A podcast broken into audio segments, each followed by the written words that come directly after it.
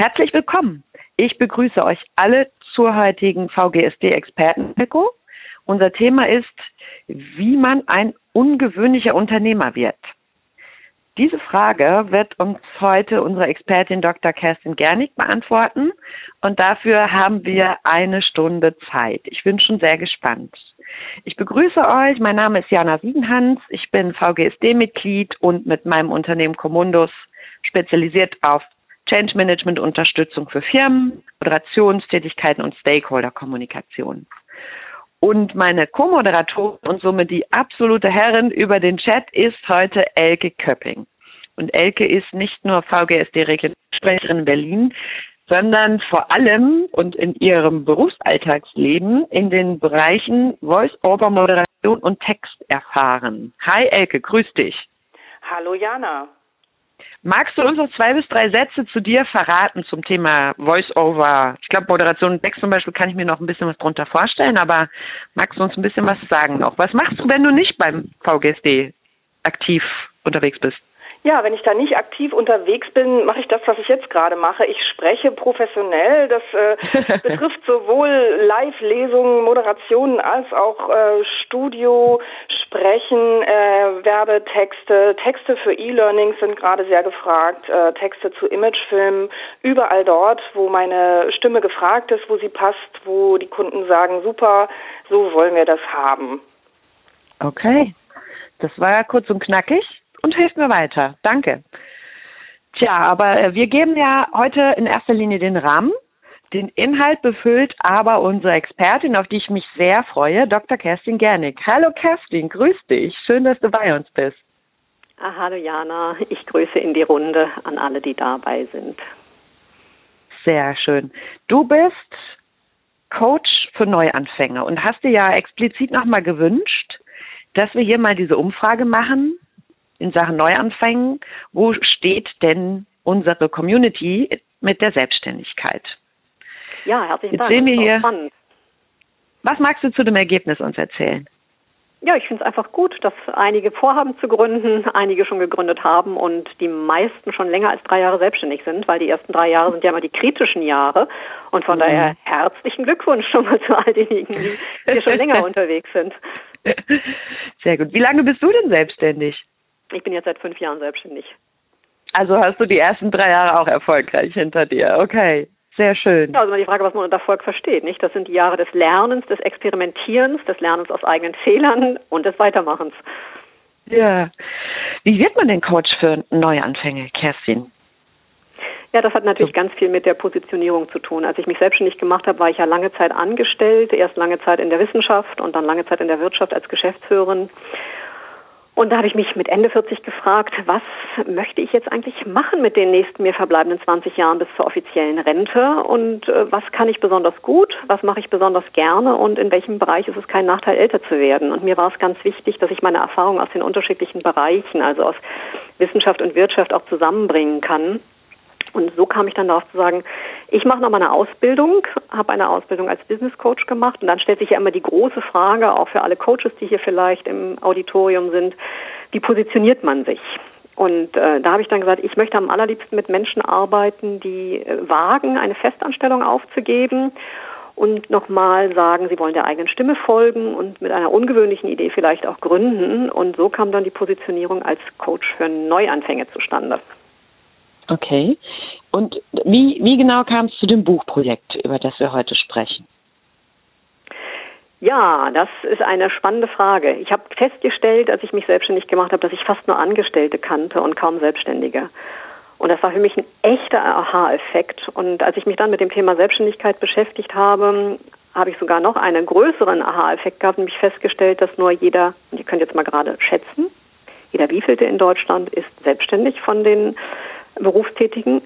Es ist nur jeder Aha. Zehnte. Das heißt, auf zehn Menschen, neun Angestellte, ein Selbstständiger, also eine ziemlich rare Spezies. Und die wollte ich kennenlernen. Das war quasi mein eigenes Mutmachprojekt. Und dann war ich zwei Jahre lang unterwegs, von Berlin bis nach Sri Lanka, auf der Suche nach Menschen, die den gleichen Schritt gewagt haben wie ich auch, nämlich sich selbstständig zu machen. Und habe die porträtiert, mir ihre Erfolgsstrategien angeschaut und das dann als Buch herausgegeben. Und das hatte natürlich einerseits den, so den Aspekt, selber erstmal zu schauen, was kennzeichnet denn die Selbstständigkeit und die Selbstständigen, was sind die Erfolgsstrategien und äh, aber andererseits eben auch nochmal zu schauen, wie positioniere ich mich? Denn so ein Buch, man sagt immer, Autorität kommt von Autorschaft, hat natürlich ganz viel mit eigener Positionierung zu tun. Hm. Und hast du aus dem, was du dort für dich über das Thema Anfang mitgenommen hast und aus deiner Anfangszeit die sich auch in deinem Coaching und deinem Angebot wiederfinden als Coach für Neuanfänge? Ja, ganz wesentlich ist, dass viele Menschen zu schnell gründen. Also diejenigen, die jetzt vor einer Gründung noch stehen, es lohnt sich wirklich sehr, in sich hineinzuhorchen und zu fragen, was will ich wirklich? Also da sage, spreche ich auch von meinen eigenen Fehlern. Das ist das, was man so am Anfang macht. Ich habe mich zu schnell neu erfunden. Ich habe erstmal eine Agentur für Kommunikationsgestaltung gegründet, weil ich unter anderem Presse- und Öffentlichkeitsarbeit für einen großen Wirtschaftsverband gemacht habe und gedacht habe, ach, das kann ich ja jetzt alles kleinen und mittelständischen Unternehmen oder auch anderen Verbänden anbieten. Und das hätte ich zwar von meinen Kompetenzen gekonnt, nur ich wollte das gar nicht mehr. Ich habe innerhalb des ersten Jahres gemerkt, dass da gar keine Energie drin ist. Und das ist die große Chance eines Neuanfangs, dass man sich dann nochmal fragt, weil die, der erste berufliche Start wird ja häufig gar nicht so sehr von der eigenen Stimme geprägt, sondern von dem, was man empfohlen bekommt, von den eigenen Eltern, vom Umfeld, was prestigeträchtig ist. Und bei einem Neuanfang ist es nochmal anders. Da horcht man stärker in sich hinein. Und das habe ich bei all den Unternehmern, die ich porträtiert habe, gemerkt. Das waren sogenannte Inkubationsphasen, wo man erstmal so die Fühler ausstreckt und sich überlegt, womit mache ich mich jetzt eigentlich selbstständig? Und wem das gelingt, wirklich an seine innere Stimme heranzukommen, der hat oft das große Glück, dass für ihn Beruf und Berufung zusammenfallen und da wirklich viel Energie drin ist. Hm.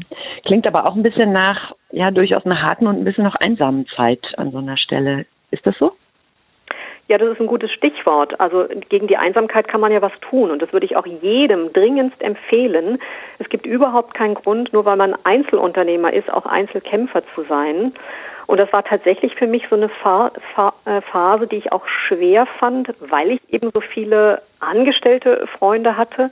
Und ich sage immer, Angestellte und Selbstständige denken anders, ticken anders, handeln anders, fühlen anders. Es ist ganz, ganz wichtig, mit Gleichgesinnten zusammenzukommen. Und das ist einer der Gründe beispielsweise, warum ich als Coach für Neuanfänge heute Erfolgsteams anbiete, also quasi Mastermind-Gruppen, um genau Selbstständigen und Gründern die Chance zu bieten, rauszukommen aus der Einsamkeit und gemeinsam mit anderen die Synergien in einer Gruppe zu erleben. Das heißt, du, du bietest auch wirklich dann eine Plattform an, egal ob man eben in Berlin oder in Sri Lanka sitzt, dass man da sich verbindet, das Gefühl bekommt, hey, ich bin hier nicht alleine und auch in den Austausch kommt und ja Impulse kriegt, auch wenn man oder gerade vielleicht auch für Situationen, wo man in sich reinhört und wie man in sich reinhört vielleicht auch, ja? Also Sri Lanka wäre ein bisschen weit, weil da finden Live-Tage statt. Aber meine, die Teilnehmer kommen teilweise aus Freiburg dafür angereist. Also alles, was Deutschland aus Deutschland ist oder eben so, wo man mit Flug oder Bahn das überwinden kann, das ist durchaus denkbar. Mhm. Okay. Und das also heißt es nicht online, sondern das ist offline, wenn ihr das macht. Da trefft ihr euch wirklich ganz live, direkt und in Farbe. Sowohl als auch, weil was heute wirklich mhm. ganz entscheidend ist, ist, wie man die unglaublichen Chancen der Online-Welt mit der mit den Chancen der Offline-Welt verbindet. Mhm. Okay. Ja, das macht macht es vielleicht auch manchmal einfacher, wenn man sehr schnell ein Feedback braucht, das online zu machen und wenn man doch ein sehr persönlichen Austausch und Impuls braucht, eben doch das Zwischenmenschliche noch schneller anzusteuern. Ne?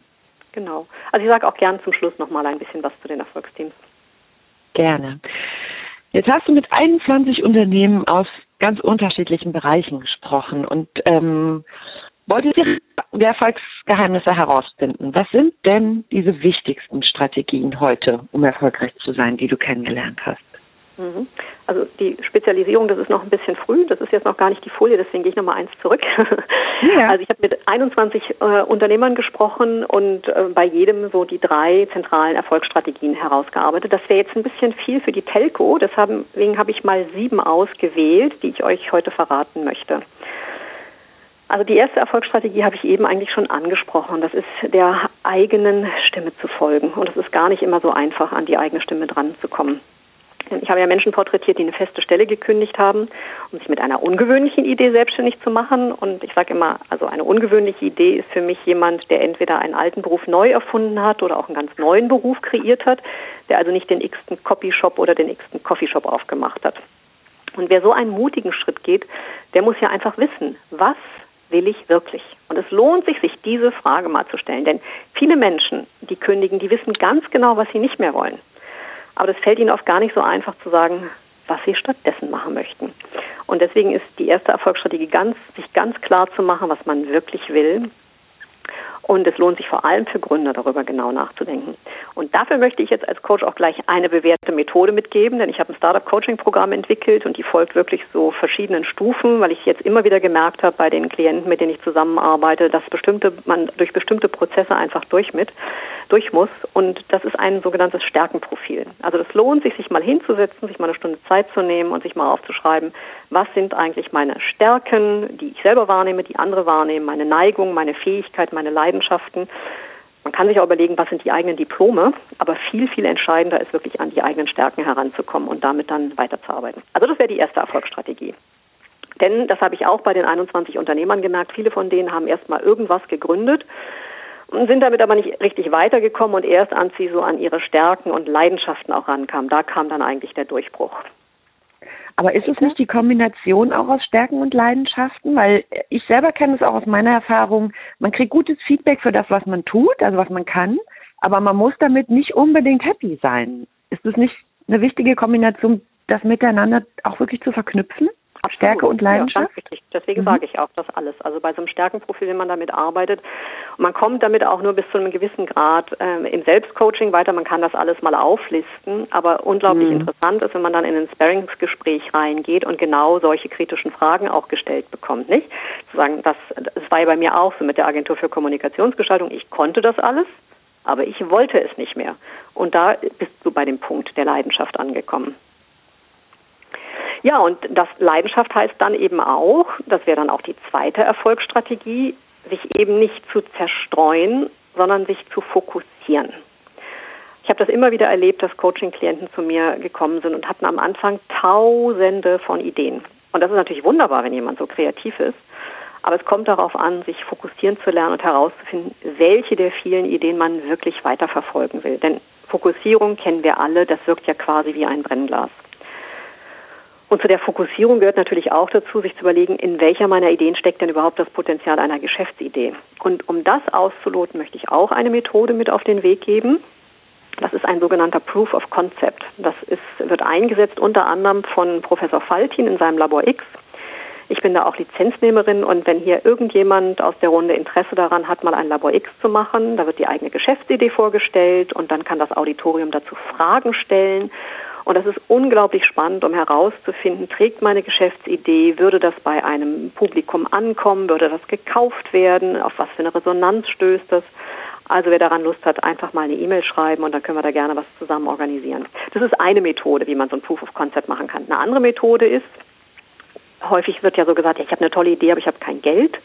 Und das ist eben großartig, dass wir heute sowas wie Crowdfunding oder Crowdinvesting-Plattformen haben. Und das lohnt sich auch außerordentlich, so ein Crowdfunding mal zu überlegen, weil man damit nicht nur Geld einsammelt, sondern zugleich auch feststellt, gewinnt man Menschen, die das so interessant finden, dass sie bereit sind, dafür etwas zu spenden. Und damit könnte man natürlich. Jetzt hat man ja häufiger. Ja, jetzt hat man vom Crowdfunding so alles von äh, klappt prima bis ist irgendwie eine, eine eher abstruse Idee, sage ich mal, im Sinne, ich glaube, das ist so dieses, wie guckt der Deutsche und wie guckt der Amerikaner vielleicht auf, oder? Gibt es da einen Unterschied aus deiner Sicht? Also du sagst, gutes Thema grundsätzlich oder ist es dann ein gutes Thema, wenn bestimmte Rahmenbedingungen dazu kommen für Crowdfunding? Ja, die Rahmenbedingungen müssen natürlich stimmen. Äh, da gehe ich nachher auch auf ein, auf ein konkretes Beispiel aus meinem Buch ein. Es ist eine großartige Sache, wenn man ein Netzwerk hat. Weil ganz entscheidend bei den Crowdfunding-Plattformen ist ja, dass man auch Menschen erstmal darauf hinführt, ähm, um sie einzuladen, etwas zu machen. Und das ist nicht unaufwendig, ein Crowdfunding aufzusetzen, aber das ist quasi, als würde man einen Businessplan aufsetzen, weil man sein eigenes Geschäftsmodell ja sehr genau durchdenken muss, sehr genau, sehr transparent darstellen muss, Sympathie dafür gewinnen muss, einen Film eventuell drehen, das Ganze beschreiben. Und dafür bringe ich aber nachher mal ein ähm, Beispiel. Also ich kann nicht nachvollziehen, warum das für abstrus gehalten wird. Ich kann im Gegenteil nur sagen, wenn man heute zu einem, wenn die 21 Unternehmer, die ich porträtiert hätte, einige von denen zu einer Bank gegangen wären und einen Kredit beantragt hätten, dann hätte der Banker aller Wahrscheinlichkeit zu ihnen gesagt, Bei dieser, in Anführungszeichen, abstrusen Idee, never ever. Und das wäre Ihnen bei einem Crowdfunding-Projekt nicht passiert, weil die Menschen ganz anders auf ein Geschäftsmodell schauen als ein Banker. Vielleicht wird es dann für abstrus gehalten, wenn diese Rahmenbedingungen, die du gerade nennst, oder diese Vorbereitung nicht gut gemacht wird, könnte ich mir vorstellen. Vielleicht liegt es darin, dass man nicht schnell genug und klar genug rüberbringt, worum es geht und dann man an der Stelle in diesen ja, deutschen kritischen Blick vielleicht verfällt. Mhm. Ja, dann gehe ich mal weiter mit meinen Erfolgsstrategien. Die dritte Erfolgsstrategie ist in meinen Augen eine ganz klare Zielorientierung und das heißt auch eine klare Zielbestimmung. Also wo will ich hin? Ich nehme mir beispielsweise jedes Jahr so ein neues Ziel vor, auch nicht zu viel, weil zu viel schafft man nicht. Eins meiner Ziele war beispielsweise vor drei Jahren oder vier Jahren das Buch zu schreiben. Oder in diesem Jahr war es eine Webinarreihe zu konzipieren und den Relaunch meiner Website zu machen. Und auch dafür möchte ich eine Methode mitgeben. Ähm, diese Methode kennen wahrscheinlich einige schon. Das ist die berühmte SMART-Formel. Also da steht jeder Buchstabe für etwas anderes. Das S, das steht erstmal für spezifisch. Also das heißt, wenn man sich vornimmt, ein Buch zu schreiben, ist das ein ganz spezifisches Ziel, denn das hat so und so viele Seiten und äh, hat so, so, so eine Gattung und man weiß ganz genau, womit man sich da beschäftigen möchte. Das M von SMART steht für messbar. Das heißt, ich kann mir vornehmen zu sagen, dieses Buch soll in zwei Jahren fertig sein und ich möchte es bis äh, zum so und so vielen veröffentlicht haben. Das kann ich ganz klar messen. Das A steht dann für attraktiv. Und als Coach arbeite ich da sehr gerne mit Skalierungsfragen. Also nehmt euch einfach so eine Skala von 1 bis 10 und fragt euch auf der Skala, 1 ist ganz niedrig, 10 ist ganz hoch, wie attraktiv ist mein Ziel für mich wirklich? Denn ihr habt nur die Energie, eure Ziele umzusetzen, wenn da auch, wenn das auch wirklich attraktiv ist. Also das sollte schon sechs und aufwärts sein. Denn ansonsten verfolgt man seine Ziele einfach nicht mit der nötigen Energie. Dann steht das R für realisierbar und zwar aus eigener Kraft realisierbar. Und das ist auch immer ganz entscheidend, wo brauche ich vielleicht Unterstützung, was kann ich aus eigener Kraft machen. Für mich war klar, ein Buch kann ich aus eigener Kraft schreiben. Ein bisschen anders war das schon auch bei der Frage, werde ich einen Verlag finden. Für mich war aber ganz klar, ich habe selber zehn Jahre einen Fachverlag geleitet, wenn ich jetzt keinen Verlag finden sollte, dann mache ich das im Self-Publishing. Und das sind ja die neuen Möglichkeiten, die man heute hat. Und schließlich das T, das steht für zeitlich machbar. Da muss man schauen, hat man genügend Zeit vor sich vom eigenen Alter, von den Dingen, die man sonst bewältigen muss, um seine Ziele auch entsprechend umzusetzen. Und bei mir war das so, ich habe mir zwei Jahre gegeben und habe dann auch mir tatsächlich sechs Monate lang meine Auszeit genommen. Da habe ich nur das Buch fertiggestellt. Also anderthalb Jahre neben dem, was ich sonst gemacht habe, neben dem Aufbau meiner Selbstständigkeit und sechs Monate dann nur schreiben. Und das ist sehr, sehr gut, wenn man seine Ziele bestimmen möchte, das möglichst konkret zu machen, weil nur dann wird es für einen selbst auch überprüfbar. Das mhm. wäre meine dritte Erfolgsstrategie. Ich gehe weiter zur vierten Erfolgsstrategie. Das ist dann, wenn man sein Ziel so ganz klar vor Augen hat, zu sagen, okay, jetzt ich, soll, ist es sinnvoll, auch planvoll vorzugehen. Also wie gehe ich vor? Und äh, da arbeite ich in meinen Erfolgsteams mit einer Methode, die nennt sich Flowchart. Das werden auch viele kennen. Also vom Ziel her sich zu überlegen, rückwirkend, was muss ich denn alles tun, um mein Ziel auch zu erreichen? Und das runterzubrechen, und zwar in zeitlich realisierbare, realistische, kleine Etappen. Und wenn ihr merkt, irgendwas wird zu schwer und fühlt sich zu anstrengend an und ihr kommt nicht weiter und ihr fühlt euch vollkommen überlastet, dann sind die Schritte, die ihr euch zumutet, einfach zu groß dann immer wieder runterbrechen, runterbrechen, runterbrechen. Und deswegen nämlich Flow ist ja ein Begriff, der von dem Psychologen Csikszentmihalyi geprägt wurde dass es sich anfühlt wie bei einem spielenden Kind möglichst. Leicht, erfüllend, voller Freude, denn eine Selbstständigkeit aufzubauen ist wirklich verdammt viel Arbeit. eine zweite Methode, mit der ich auch an den Erfolgsteams arbeite, ist die Business Model Canvas. Die werden auch viele kennen wo man eben wirklich mal die neun entscheidenden Komponenten des Erfolgs für das eigene Unternehmen plant, analysiert und eben in so einer Gruppe entwickelt. Das wäre meine vierte Erfolgsstrategie, planvoll vorgehen. Wie, wie stelle ich mir das Unterbrechen vor? Auf Kalenderwochen, auf Monate, in Excel, in Word, gibt es da was, was du besonders empfehlen würdest? Also da arbeiten ja, das, das sollte man davon abhängig machen, womit man am liebsten arbeitet. Wovon ich abrate, sind To-Do-Listen, weil To-Do-Listen neigen dazu zum Ausufern und irgendwann erschlagen sie einen eher. Deswegen liebe ich dann Listen, wo man einfach mal abhakt, was man gemacht hat. Ich selber arbeite, also es gibt einige, die arbeiten mit Tools wie Trello beispielsweise. Das ist ein gutes Verwaltungstool. Und was ich empfehlen würde, ist auf jeden Fall, das in Monate runterzubrechen, weil dann hat man schon mal die großen Milestones, wo man einfach schauen kann, was will ich jetzt im nächsten Monat schaffen. Und dann, wie stark jetzt jemand in die Feinplanung reingeht, das hängt natürlich davon ab, wie akribisch jemand etwas ähm, planen möchte. Es sollte einen selber nicht fesseln. Also eine Planung sollte immer so sein, dass sie auch zum eigenen Temperament passt und man sich damit wohlfühlt. Das heißt, du sagst grundsätzlich, ja, so Monatsüberblicke sollte man haben. Alles weitere nach dem eigenen Gusto, nach der eigenen Persönlichkeitsstruktur, wie man sich auch wohlfühlt. Ist das richtig Ja, das ist immer so ein bisschen so eine Frage, wie strukturiert ist man selbst. Also ich mache mir jeden mhm. Tag einen Plan, ähm, dass ich mir am Vorabend auch nochmal anschaue, was habe ich am nächsten Tag vor. Und äh, das hat sich auch sehr verändert, weil das Zeitmanagement natürlich auch eine große Rolle spielt. Und die meisten neigen dazu, viel zu viel in einen Tag reinzuknallen, was man gar nicht schaffen kann. Und dann wachsen eben die To-Do-Listen weiter und weiter und weiter. Okay. Ja. Jetzt haben wir nochmal hier direkt zu diesen Tools. Da würde ich gerade reingehen. Ähm, zwei Fragen. Die zweite Methode, die du genannt hattest, war welche? Also ich hatte das die Business Model Canvas angesprochen. Dann mhm. hatte Würdest du es einfach mal buchstabieren? Einfach als Tool. Mhm. Und äh, dann habe ich den Flowchart angesprochen. Das waren so die drei Methoden. Also Canvas ist ja, ne, ich schreibe jetzt einfach mal Canvas so wie wie es, sag ich mal, das Stichwort geschrieben wird in den Chat, dann kann sich das jeder da schon mal so mitschreiben. Und das ich kann Tool, das auch gerade mal in den Chat schreiben. Hier. Ja, mach gerne. Hello und äh, Flowchart. So, das sind so Klassiker, mit denen heute gerne gearbeitet wird. Super, danke kriege dafür keine Provision, wenn ich sowas empfehle, sondern ich, Nein, das stimmt. damit arbeite. Wir ja, arbeiten hier alle provisionsfrei, genau. Genau. Dann vielleicht noch die ähm, anderen Strategien. Also die fünfte Erfolgsstrategie und da würde ich sagen, das ist das A und O des Erfolgs und das werde ich nicht müde, immer wieder, immer wieder zu betonen. Das ist ins Tun zu kommen. Denn Erfolg kommt von Tun und nicht von Lassen und auch nicht vom Denken allein. Also Denken hilft zwar, reicht aber nicht alle Unternehmer, die ich porträtiert habe, die haben hart und smart gearbeitet, um ihr Business aufzubauen. Und wichtig ist dabei eben wirklich Schritt für Schritt vorzugehen und um hier vielleicht auch mal was rauszunehmen.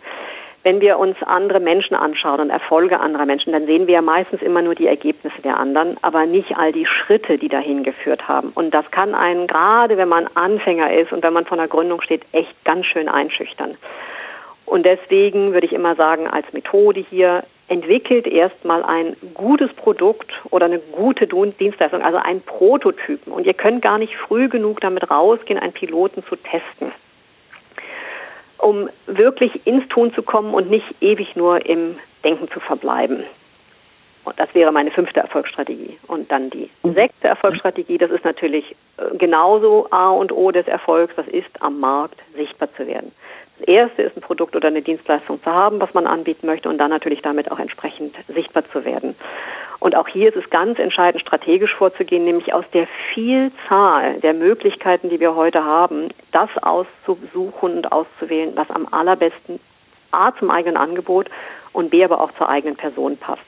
Also wenn wir uns die Social Media Tools anschauen, das sind ja alles Reichweiten-Tools. Wir sind ja heute nicht mehr davon abhängig, dass jetzt eben nur Zeitungen wie FAZ, Impulse, Huffington Post oder andere über einen berichten. Das freut einen natürlich und das hat mir auch immer wieder gezeigt, wenn mein Buch in solchen Zeitschriften porträtiert oder vorgestellt worden ist, dass das natürlich eine enorme Resonanz hatte. Aber wir können die Reichweite eben heute auch selber aufbauen. Und auch da darf man sich nicht erschlagen lassen von der Fülle der Angebote. Also bei mir selber, was ganz entscheidend ist, ist mein eigener Blog. Ich habe jetzt gerade einen Relaunch meiner Website gemacht, weil ich dann inzwischen drei Websites im Netz hatte und gesagt habe, ich füge das jetzt alles unter meinem eigenen Namen zusammen, weil die Social Media auf eine Seite verweisen sollten. Dann ist für mich ganz entscheidend EduDip. Das ist eine Webinarplattform, weil es als Coach natürlich ganz wichtig ist, einfach sichtbar zu werden als Persönlichkeit mit seinem Auftreten, mit seinen Strategien, mit seiner Art zu arbeiten. Dann ist für mich äh, Facebook ganz wichtig, ist heute ein Marketingkanal geworden. Ist ja auch spannend zu sehen, wie sich da inzwischen die Nutzergruppen verändern. Also je mehr ältere Seniorpreneure wie ich da teilnehmen, umso mehr Jüngere verschwinden dann auch wieder. Bei meiner Zielgruppe ist das nicht schlecht. Dann nutze ich Pinterest und Xing natürlich. Xing absolut entscheidend, gerade für alle Anfänger. Macht euch ein exzellentes Xing-Profil mit einem super Portfolio. Das ersetzt am Anfang eine eigene Website. Und YouTube natürlich. Am allerwichtigsten heute für das gesamte Marketing ist, sind Filme. Und ich kann nur sagen, was ich jetzt so aufgezählt habe, ich experimentiere damit ganz viel rum und ich fühle mich selber aber, obwohl ich das jetzt schon seit ein paar Jahren nutze, auch quasi immer noch als Anfängerin, weil sich das permanent verändert mit den Möglichkeiten.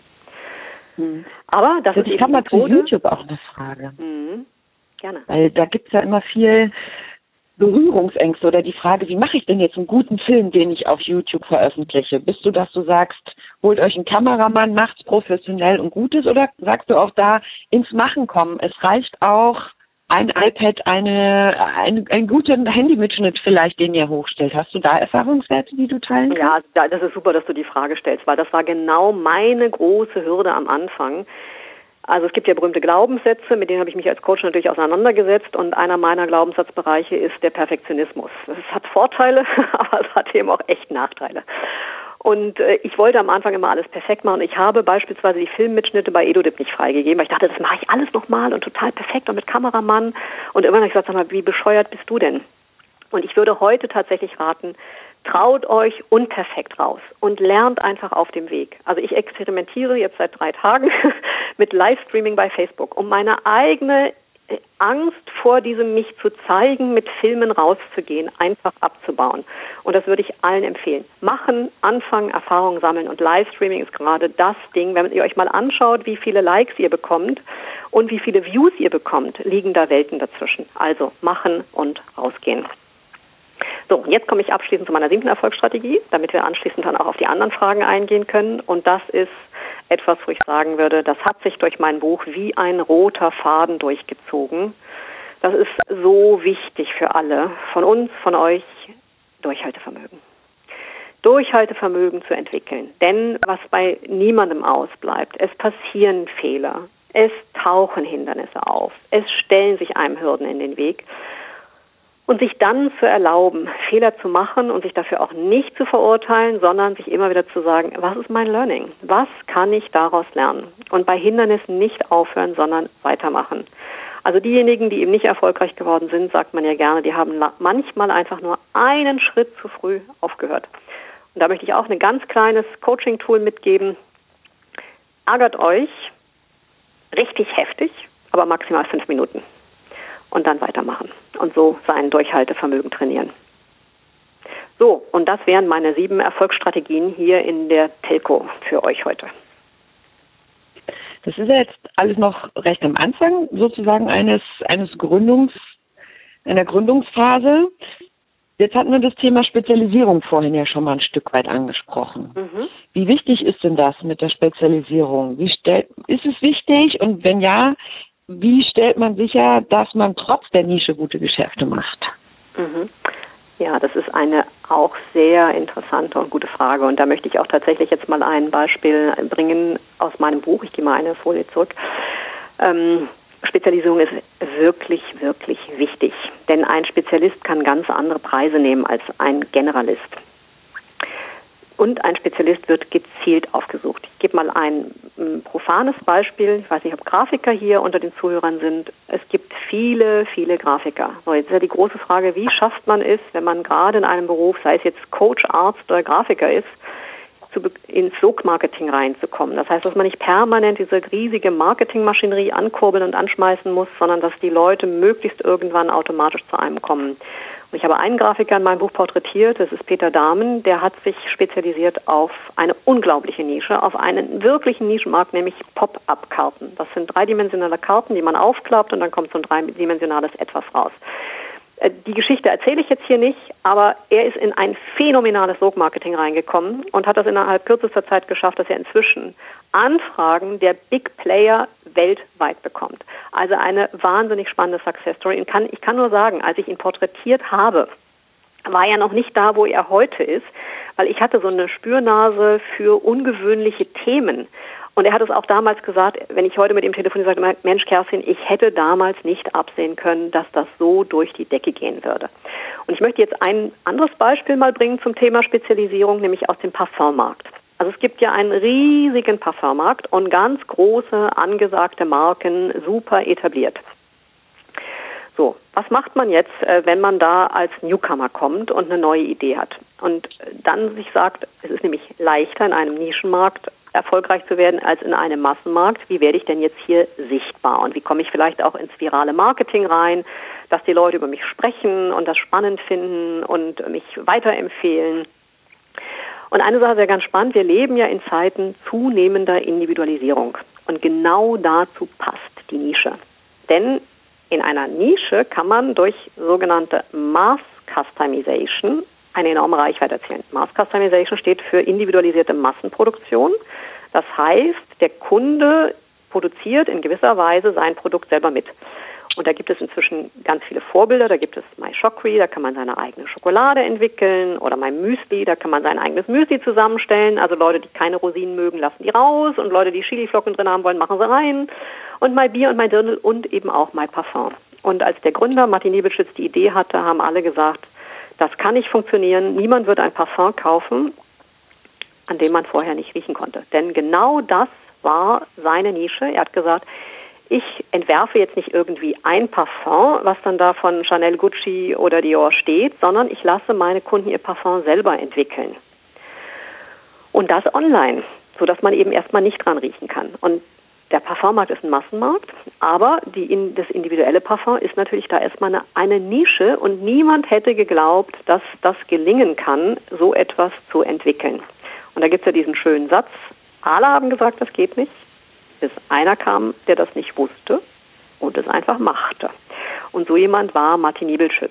Und der hat dadurch am Anfang eine unglaubliche Presseresonanz gehabt. Also alle großen Zeitungen haben, Zeitschriften haben über ihn berichtet. Brigitte, L, Vogue, FAZ und, und, und. Und das sage ich jetzt nochmal vor dem Hintergrund deiner Frage, Jana, von vorhin. Wie sieht es denn aus, wenn man eben so ein Crowdfunding oder Crowdinvesting machen möchte?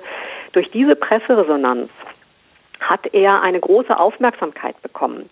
Und alle, die wagen, eine außergewöhnliche Nische zu besetzen, bekommen eben eine solche Aufmerksamkeit. Und äh, ich werde jetzt auch nicht die ganze Geschichte von Parfum erzählen, die ist unglaublich spannend, denn als ich Martin Niebelschütz interviewt habe, da stand er gerade, äh, hatte er gerade eine Insolvenz hinter sich. Also es ist ein Unternehmen, was phänomenal innerhalb von wenigen Jahren von einem Ein-Mann-Unternehmen auf ein 80-Mitarbeiter-Unternehmen gewachsen ist.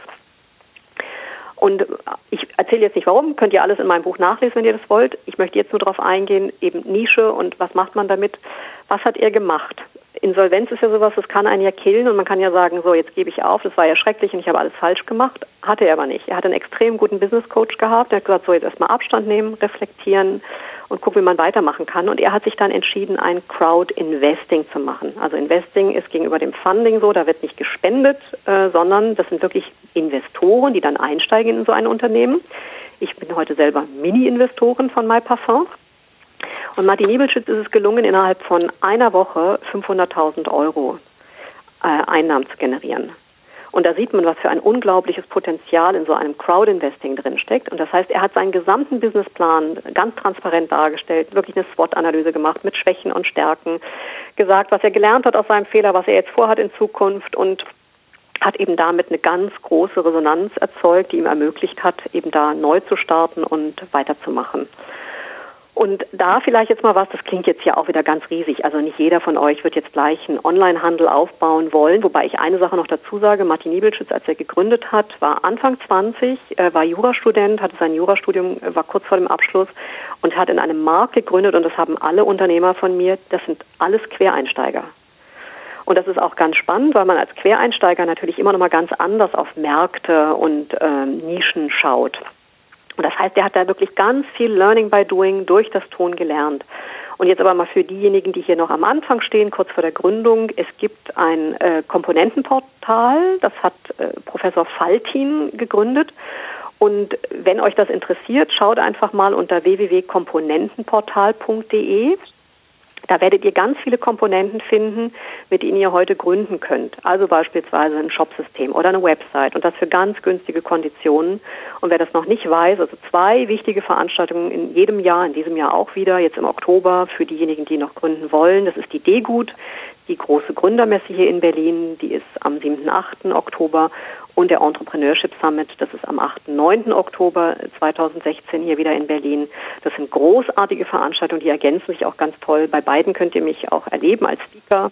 und beim äh, Entrepreneurship Summit mit zwei Workshops, einmal zum Thema Female Entrepreneurship, wo es darum geht, wie Frauen gründen und auch zum Thema Senior Entrepreneurship, wie ältere gründen. Also das, wenn man noch in der Gründungsphase ist, lustig. Allerdings, ich gehe da jedes Jahr hin. Ich finde, das ist auch wahnsinnig spannend für all diejenigen, die schon selbstständig sind. So, und damit sieht man, man kann es heute schaffen, in einer Nische unglaublich sichtbar zu werden, wenn man die sozialen Medien und sowas wie Crowdfunding-Plattformen und so nutzt. Deswegen plädiere ich für eine Nische. okay, klare Aussage. Nische ja. Wunderbar.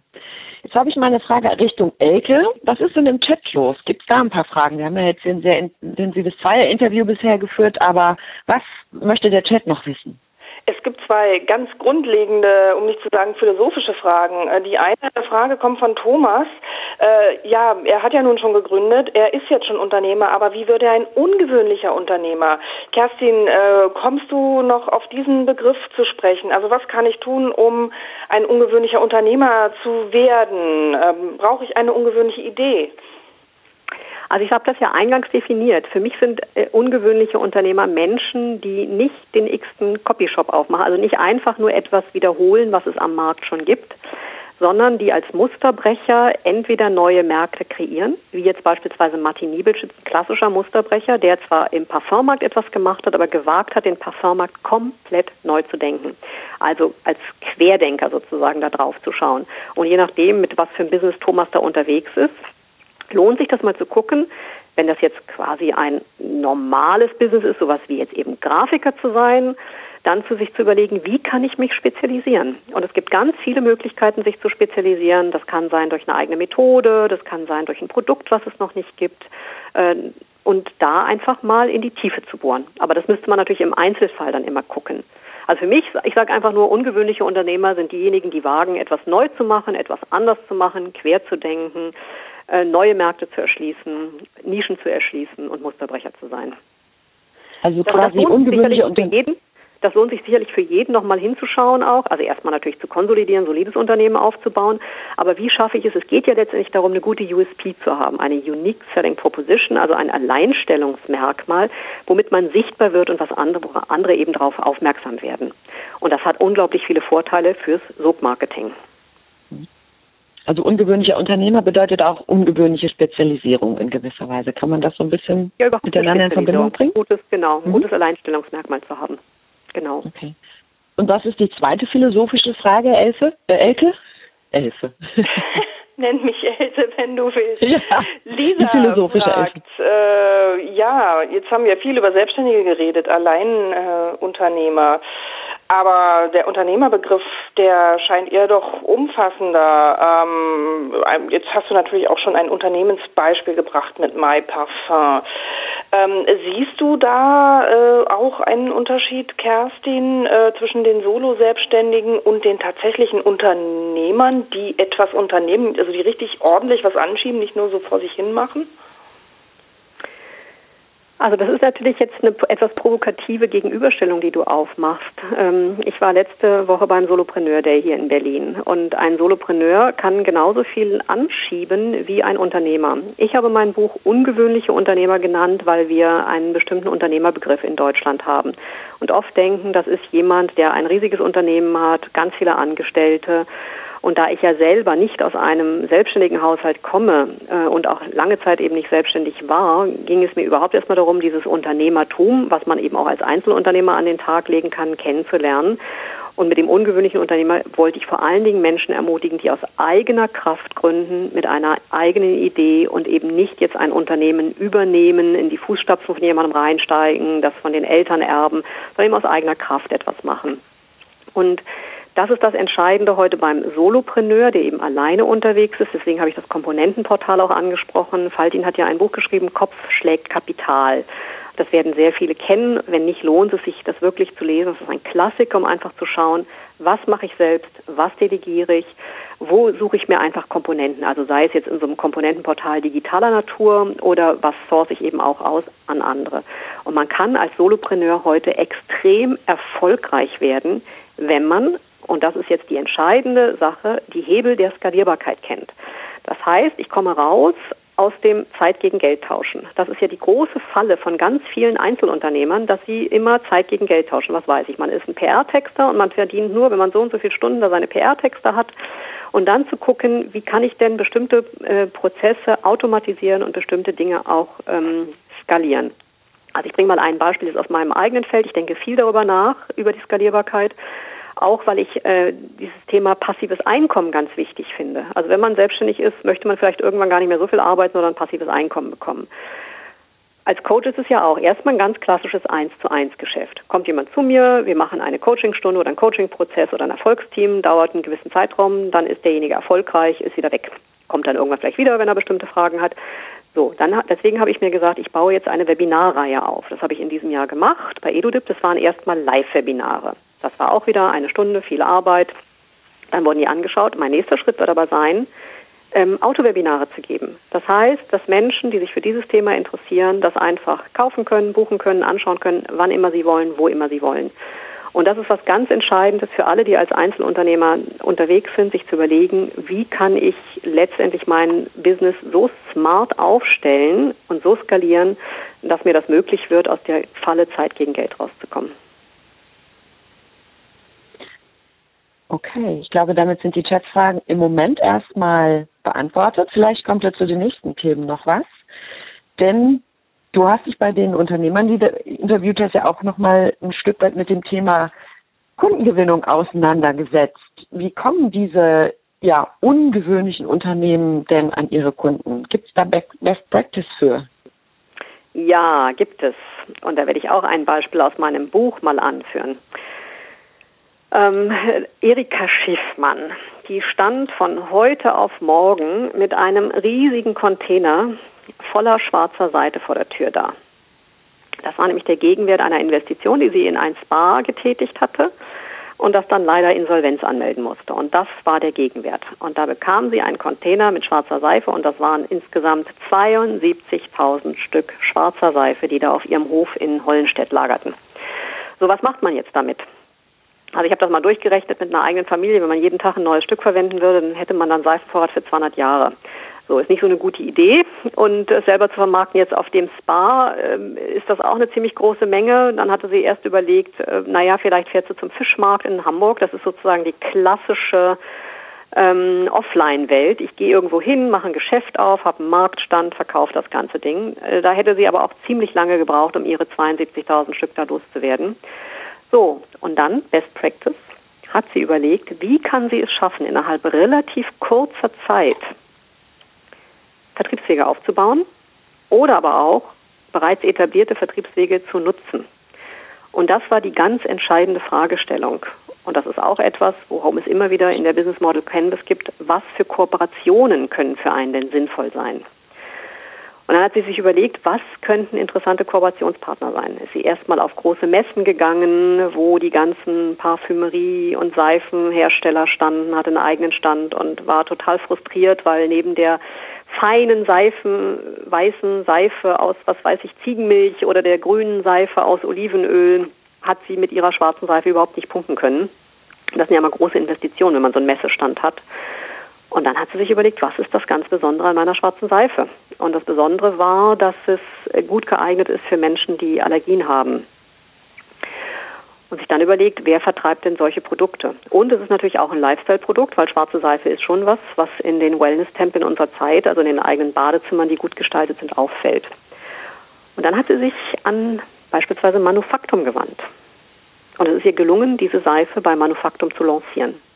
Und damit hat sie natürlich angefangen, ein vollkommen neues Rad zu drehen, weil in dem Moment, wo man in so einem Katalog drin ist, der an zigtausende, äh, hunderttausende, wenn nicht Millionen Kunden rausgeht, hat sie natürlich sofort auch wieder eine riesige Reichweite. Und das ist ihr erfolgreich gelungen und damit hat sie dann weitergemacht. Also dann hat sie sich auch noch an Waschbär gewandt und an diverse andere große Anbieter, große Händler, die bereits etablierte Vertriebswege haben. Und das ist jetzt einfach mal ein Beispiel eben für ein Produkt, wo ich sagen würde, das ist ein absolut äh, Best Practice Beispiel jetzt für, wie kommt man eigentlich an seine Kunden. Und ja, heute könnt ihr euch vorstellen, freut sie sich über jeden neuen Container, der da vor ihrer Tür steht. Das heißt, sie kommen jetzt auch nicht mehr ungeplant, sondern geplant, die Container. Genau.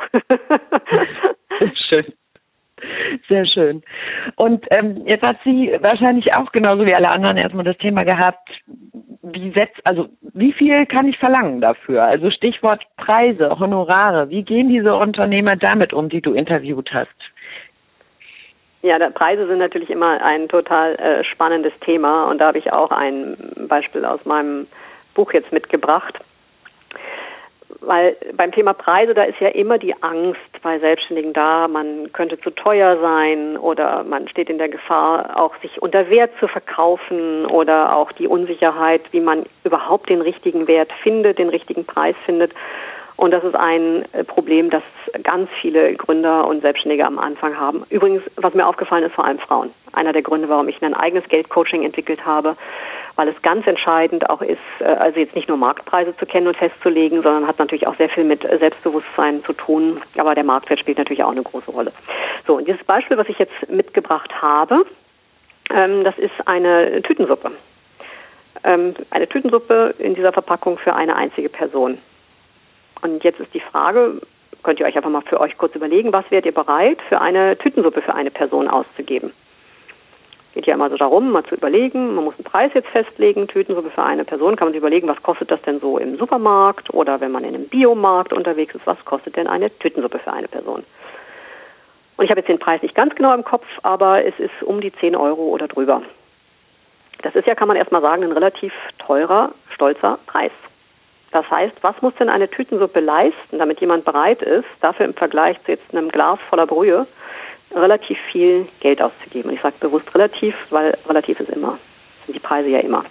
Also das erste ist natürlich die Frage, was bekomme ich denn dafür? Und hier bekommt man wirklich ein außergewöhnliches Geschmackserlebnis. Das ist Feuer und Glas. Die importieren Gewürze, Rezepte, Brote, Zutaten aus aller Welt haben sich darauf spezialisiert. Die reisen sehr gerne, auch Quereinsteiger, die waren vorher lange Zeit beim Fernsehen als Redakteure unterwegs.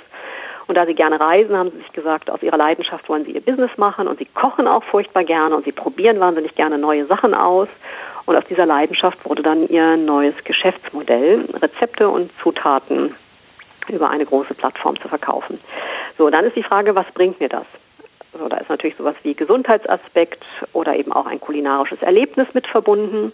Und was ihr jetzt hier auch schon seht, wie wirkt denn ein Produkt auf mich? Also ich schätze ja auch immer ab, wenn ich ein Produkt sehe oder eine Dienstleistung angeboten bekomme, wirkt die jetzt auf mich hochwertig oder billig? Das ist ja die Spanne, zwischen der man sich da selber auch am Markt positionieren kann und muss. Sich wirklich zu überlegen, mit welchen Klienten oder eben Kunden möchte man am liebsten zusammenarbeiten. Und man sieht das hier an dem Bild, das ist eine extrem hochwertige Verpackung. Die ist auch selbst gestaltet, also grafisch sehr ansprechend gemacht. Das ist also quasi ein Lifestyle-Produkt, was ganz Besonderes, wo man sagen kann, Zielgruppe sind eigentlich so die Lohas, die äh, sich so auf Life of, ähm, Life of Health and Sustainability so festgelegt haben. Also das heißt, eine Zielgruppe, die auch in, in gewisser Weise ein zahlungskräftiges Potenzial ist. Und deswegen ist es wirklich ein erster Schritt, sich zu überlegen, mit wem möchte man zusammenarbeiten und für wen möchte man etwas anbieten. Denn Dinge, die man eben für einen Massenmarkt äh, billig anbietet, sind anders produziert als Dinge, die für einen sehr hochwertigen Markt angeboten werden. Und natürlich muss man auch immer schauen, rechnet sich das, wie ist der Einkaufspreis, wie ist der Verkaufspreis, was ist die eigene Leistung. Und was ist aber auch, wenn man jetzt mal wieder auf das Beispiel eben mit Stunden zurückgeht, was ist auch meine eigene Stunde wert, nicht? Wie qualitativ hochwertig ist das? Also das zum Thema Preise. Und da es ja um Preise, nicht nur um Preise ging, habe ich auch noch ein anderes Beispiel mitgebracht zum Thema Honorare. Mal da noch mal eine Folie weitergehen. Magst du das gerade machen? Weil ja, ich bei mir hängt es Genau. Danke. Thema Honorare. Da habe ich auch nochmal ein Beispiel aus ähm, meinem Buch mitgebracht, um auch einfach mal, mir war es ganz wichtig bei den 21 Unternehmern, die ich ausgewählt habe, dass die aus ganz unterschiedlichen Bereichen sind, also Tourismus, ähm, Dienstleistung, Handel, ähm, Bestattung, Altersvorsorge, Coaching. Ich habe ganz, ganz unterschiedliche Bereiche und eben hier aus dem Bereich Handwerk habe ich eine Teschnerin ausgewählt, die hier in Berlin arbeitet, die Teschnerei Zebra. Und die hat sich hochgradig spezialisiert, nämlich auf die Reparatur von Taschen. Und äh, Das ist ja so ganz klar, sie braucht eine klare Preisstruktur. Deswegen erster Tipp, sich selber hinzusetzen und sich erstmal überhaupt eine Preisstruktur aufzuschreiben. Also was kostet meine Stunde oder was kostet mein Produkt, was dann eben entsprechend durchkalkuliert ist, sich zu überlegen, für welches Zielpublikum macht man das, was sind die bereit, ungefähr für Preise auszugeben und eben ein Angebot dann zu unterbreiten, das für, von den Kunden auch für werthaltig empfunden wird. Und jetzt ist es hier so, so habe ich sie auch kennengelernt. Ich hatte eine Tasche, das war eine heißgeliebte Lieblingstasche und wie das so ist, wenn man solche Stücke lange schleppt, die gehen irgendwann kaputt. Ja, da ich daran hing, wollte ich die gerne reparieren lassen, bin dann erstmal ins KDW gegangen. Ähm, da meinte man, ja, man würde mit einer Technerei zusammenarbeiten und so bin ich auf die Technerei Zebra gestoßen. So, und das ist jetzt ganz klar. Ich hatte hier ein echtes Bedürfnis. So, ich wollte nämlich, dass diese Tasche repariert wird, weil das ein Lieblingsstück war. Und entsprechend war ich natürlich auch bereit, einen guten Preis dafür auszugeben. Und das ist das, was beim Thema Preise und Honorar immer eine ganz große Rolle äh, spielt. Da spricht man vom sogenannten Kittel-Brenn-Faktor. Also wo ist die Not bei euren Kunden oder Klienten am größten? Denn da, wo die Not am größten ist, sind die Menschen auch bereit, entsprechend zu bezahlen. So viel zum Thema, wie setzt man gute Honorare und Preise durch. Ich möchte Mut machen zum Thema Selbstbewusstsein und zum Thema einer realistischen Planung des eigenen Angebots. Jetzt hattest du diesen Unterschied oder hattest vorhin schon mal angedeutet, besonders Frauen haben damit Schwierigkeiten. Kannst du da nochmal einen Vergleich ziehen aus deiner Erfahrung, vielleicht auch im Coaching? Warum ist es für Frauen schwieriger als für Männer oder was macht es, was macht es dann vielleicht wieder einfacher für Frauen, wenn sie wissen, wo ihr Klemmer steckt? Ja, also ich stelle einfach häufig fest, gerade bei Frauen im Coaching, dass wenn ich sie frage, ähm, was nehmen sie denn für die Stunde, die ankommen und noch überhaupt keinen Preis haben und teilweise ihre Leistung sogar, ich will jetzt nicht sagen umsonst, aber für fast umsonst vergeben. Und das hängt mit großer Unsicherheit zusammen und häufig eben auch mit einem mangelnden Selbstbewusstsein. Und deswegen halte ich es für extrem entscheidend, sich mit dem Thema Geld mal auseinanderzusetzen denn auch da spielen Glaubenssätze eine ganz große Rolle. Wie war das eigentlich in der eigenen Familie? Wie ist mit Geld umgegangen worden? Wie ist über Geld gesprochen worden? Was hat man selber für einen Bezug zum Geld? Was für Glaubenssätze trägt man mit rum? Also Picunia non olet oder Geld stinkt und all diese Dinge. Sich einfach mal hinzusetzen, was bin ich mir wert? Und da gibt es auch eine Technik, da kann man beispielsweise sagen, wenn man jetzt im Stundenlohn unterwegs ist, man macht sich mal diverse Zettel, schreibt Preise drauf, stellt sich drauf und guckt, spürt in sich hinein, wie fühlt sich das für mich an. Also nur mal so ein kleiner Tipp aus einem relativ umfänglichen äh, Geldcoaching, um da einfach auch entsprechend selbstbewusst zu werden. Guter Ansatz. Und jetzt der Klassiker, den man als Angestellter wie als Selbstständige ja auch kennt. Wie vermeiden denn diese Unternehmer, dass auch sie vor lauter Selbst und ständig im Hamsterrad landen? Ja, das ist eine unglaublich große Herausforderung, also für alle Selbstständigen. Ähm, und wir wissen das, wie Burnout-Raten äh, steigen und Stress zunimmt. Und das hat natürlich ganz, ganz viel mit dem eigenen Zeitmanagement zu tun und wie man sich auch strategisch aufstellt. Also was macht man selbst? Was delegiert man? Was kann man outsourcen? Wichtig ist dabei, sich wirklich auf die eigenen Stärken und Kernkompetenzen zu konzentrieren und nicht alles selber machen zu wollen. Also ich, äh, was ich outsource, ist beispielsweise die Buchhaltung. Und es gibt ja heute sowas wie virtuelle Assistenten oder E-Büros. Also das lohnt sich wirklich, sich darüber mal Gedanken zu machen, was möchte man abgeben, um auch wiederum Zeit zu gewinnen. Und da immer wieder zu gucken, natürlich kostet das Geld, aber das kann teilweise weniger an Ausgabe sein, als ihr selber in der Zeit einnehmen könntet. Und deswegen das sehr gut miteinander abzuwägen.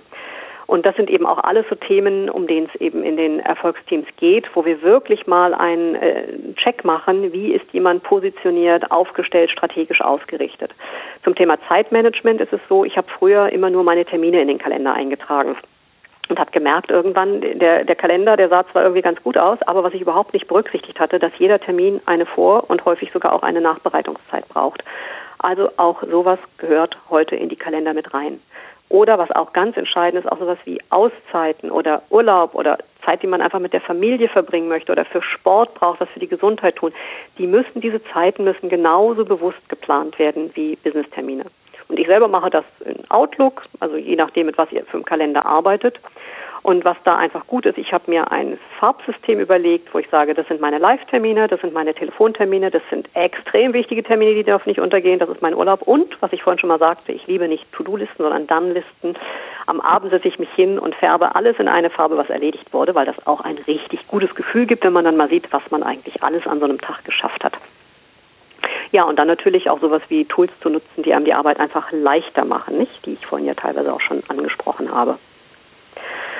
Ja, und von daher, das wären so ein paar Tipps ähm, zu der ganz wichtigen Frage, wie schaffe ich es nicht auszubrennen, sondern mit einer meiner Energie eben gut klar zu kommen und äh, mich da nicht zu überfordern. Und wer da Lust hat und sagt, boah, also er bräuchte da einfach mal jemanden, der auch von außen drauf guckt, den lade ich herzlich ein, hier bei dem, ähm, bei meiner Akademie, bei meiner Webinarakademie auf EduDip am 18.10. sich mal für eine halbe Stunde einzuklinken. Da gebe ich das nächste Webinar, wo ich einfach vorstelle, wie so ein Erfolgsteam abläuft und was man davon hat und was geeignet ist. Ähm, und das lohnt sich eben wirklich für alle, die rauskommen wollen aus dieser Einsamkeit des Solopreneurs, des Einzelkämpfers und die das Bedürfnis haben, sich mit Gleichgesinnten auszutauschen und von dieser unglaublichen Synergie äh, leben, weil wir alle haben Spiegelneuronen. Wir alle brauchen die Spiegelung dringend von anderen, die uns ermutigen, gerade in Phasen, wo es mal schwerer wird und die Lust haben, voneinander, miteinander zu lernen, die wichtige Tools kennenlernen wollen. Mein nächstes Erfolgsteam, das startet allerdings erst am, im Januar nächsten Jahres. Aber gute Nachricht, es gibt noch fünf freie Plätze. Und wer daran Interesse hat, den lade ich herzlich ein, mir eine Mail zu schreiben. Dann bekommt ihr ein Angebot selbstverständlich mit Frühbucherrabatt. Sehr gut. Jetzt kommen wir Richtung Ende unserer Telco. Elke, ich will noch mal einmal fragen, gibt es noch irgendwas ganz Brennendes im Chat? Gibt es da noch eine Frage, die jemand stellen möchte? Es gibt noch eine brennende Frage und zwar von Fabian, ob das möglich ist, dass du Kerstin den Link zum Webinar einmal kurz im Chat postest oder kurz ansagst und ich suche das schnell raus und poste das noch. Äh, da ist ein Interesse. Ansonsten, also mir hat es heute gut gefallen und äh, ich bin sehr angeregt und inspiriert durch deinen Vortrag. Dankeschön, das freut mich sehr. Also den äh, Link habe ich jetzt nicht parat, aber das ist ganz einfach auf www.edudip.de einfach ein, sich einen kostenfreien Account zulegen. Und wenn man den hat, dann glaube ich einfach nur meinen Namen eingeben, Kerstin Gernig suchen und dann findet ihr mich ganz schnell und dann findet ihr auch den Link. Sehr gut, mir geht es sehr ähnlich. Ich habe auch viel mitgenommen. Wenn ich mir das Umfrageergebnis angucke, sind die auch überwiegend positiv, die Rückmeldung. Das freut mich sehr, dass viele da für sich auch Mehrwert mitnehmen. Also Kerstin, an der Stelle ganz herzlichen Dank für deine Zeit. Ich würde dich aber gerne fragen, oder ich hätte gerne, dass du das letzte Wort hast. Gibt es irgendwas, wo du sagst, das möchtest du am Ende dieses Spread-Meetings den Teilnehmern und auch vielleicht uns als Moderatoren noch mitgeben? Ja, da gibt es etwas. Das Buchprojekt verfolgt mich weiter, weil ich ungewöhnliche Unternehmer unglaublich spannend finde und mich sehr für Lebenswege interessiere und für die Selbstständigkeit. Und jeder, der da draußen jetzt zugehört hat und ein ungewöhnlicher, außergewöhnlicher Unternehmer ist und was Tolles macht, den möchte ich ganz herzlich einladen, ähm, mich zu kontaktieren, wenn er Lust hat, weil ich nach wie vor auf meinem Blog unter kerstingernig.de ungewöhnliche Unternehmer vorstelle habe gerade den neuen Blogbeitrag äh, gepostet zum Thema wie man digitaler Teilzeitnomade wird. Und äh, das Zweite, was ich einfach als Geschenk noch mitgebe, für diejenigen, die jetzt noch so ein bisschen mit Zweifeln unterwegs sind und sich fragen, Mensch, werde ich das überhaupt schaffen? Kann ich das schaffen? Traue ich mir das zu? Die lade ich ein, sich mein kostenfreies E-Book von meiner Website runterzuladen zu den fünf Erfolgsstrategien. Das ist quasi eine Art Selbstcoaching. Vielen herzlichen Dank. Ich danke auch allen Teilnehmern, dass ihr euch trotz des tollen Wetters zu uns gesellt habt. Schön, dass viele von euch viel mitnehmen aus der heutigen Telco. Nochmal der Hinweis, wenn es euch gefallen hat, überlegt euch, ob ihr Mitglieder werdet, dann unterstützt ihr Aktivitäten wie die heutige. Für alle, die schon Mitglied sind, in zwei bis drei Werktagen steht die, die dieses Interview auch, auch als Audiomitschnitt zur Verfügung. Ich lade euch auch herzlich ein zu unserem nächsten Spread-Meeting, zu unserer nächsten Experten-Telco mit dem Titel Sale mit Soul am 20.09. wieder um 16.30 Uhr. Und von daher wünsche ich euch allen noch einen tollen Tag und ja, vielleicht dem einen oder anderen auch einen tollen Feierabend jetzt, sodass wir für heute durch sind. Herzliche Grüße und bis bald.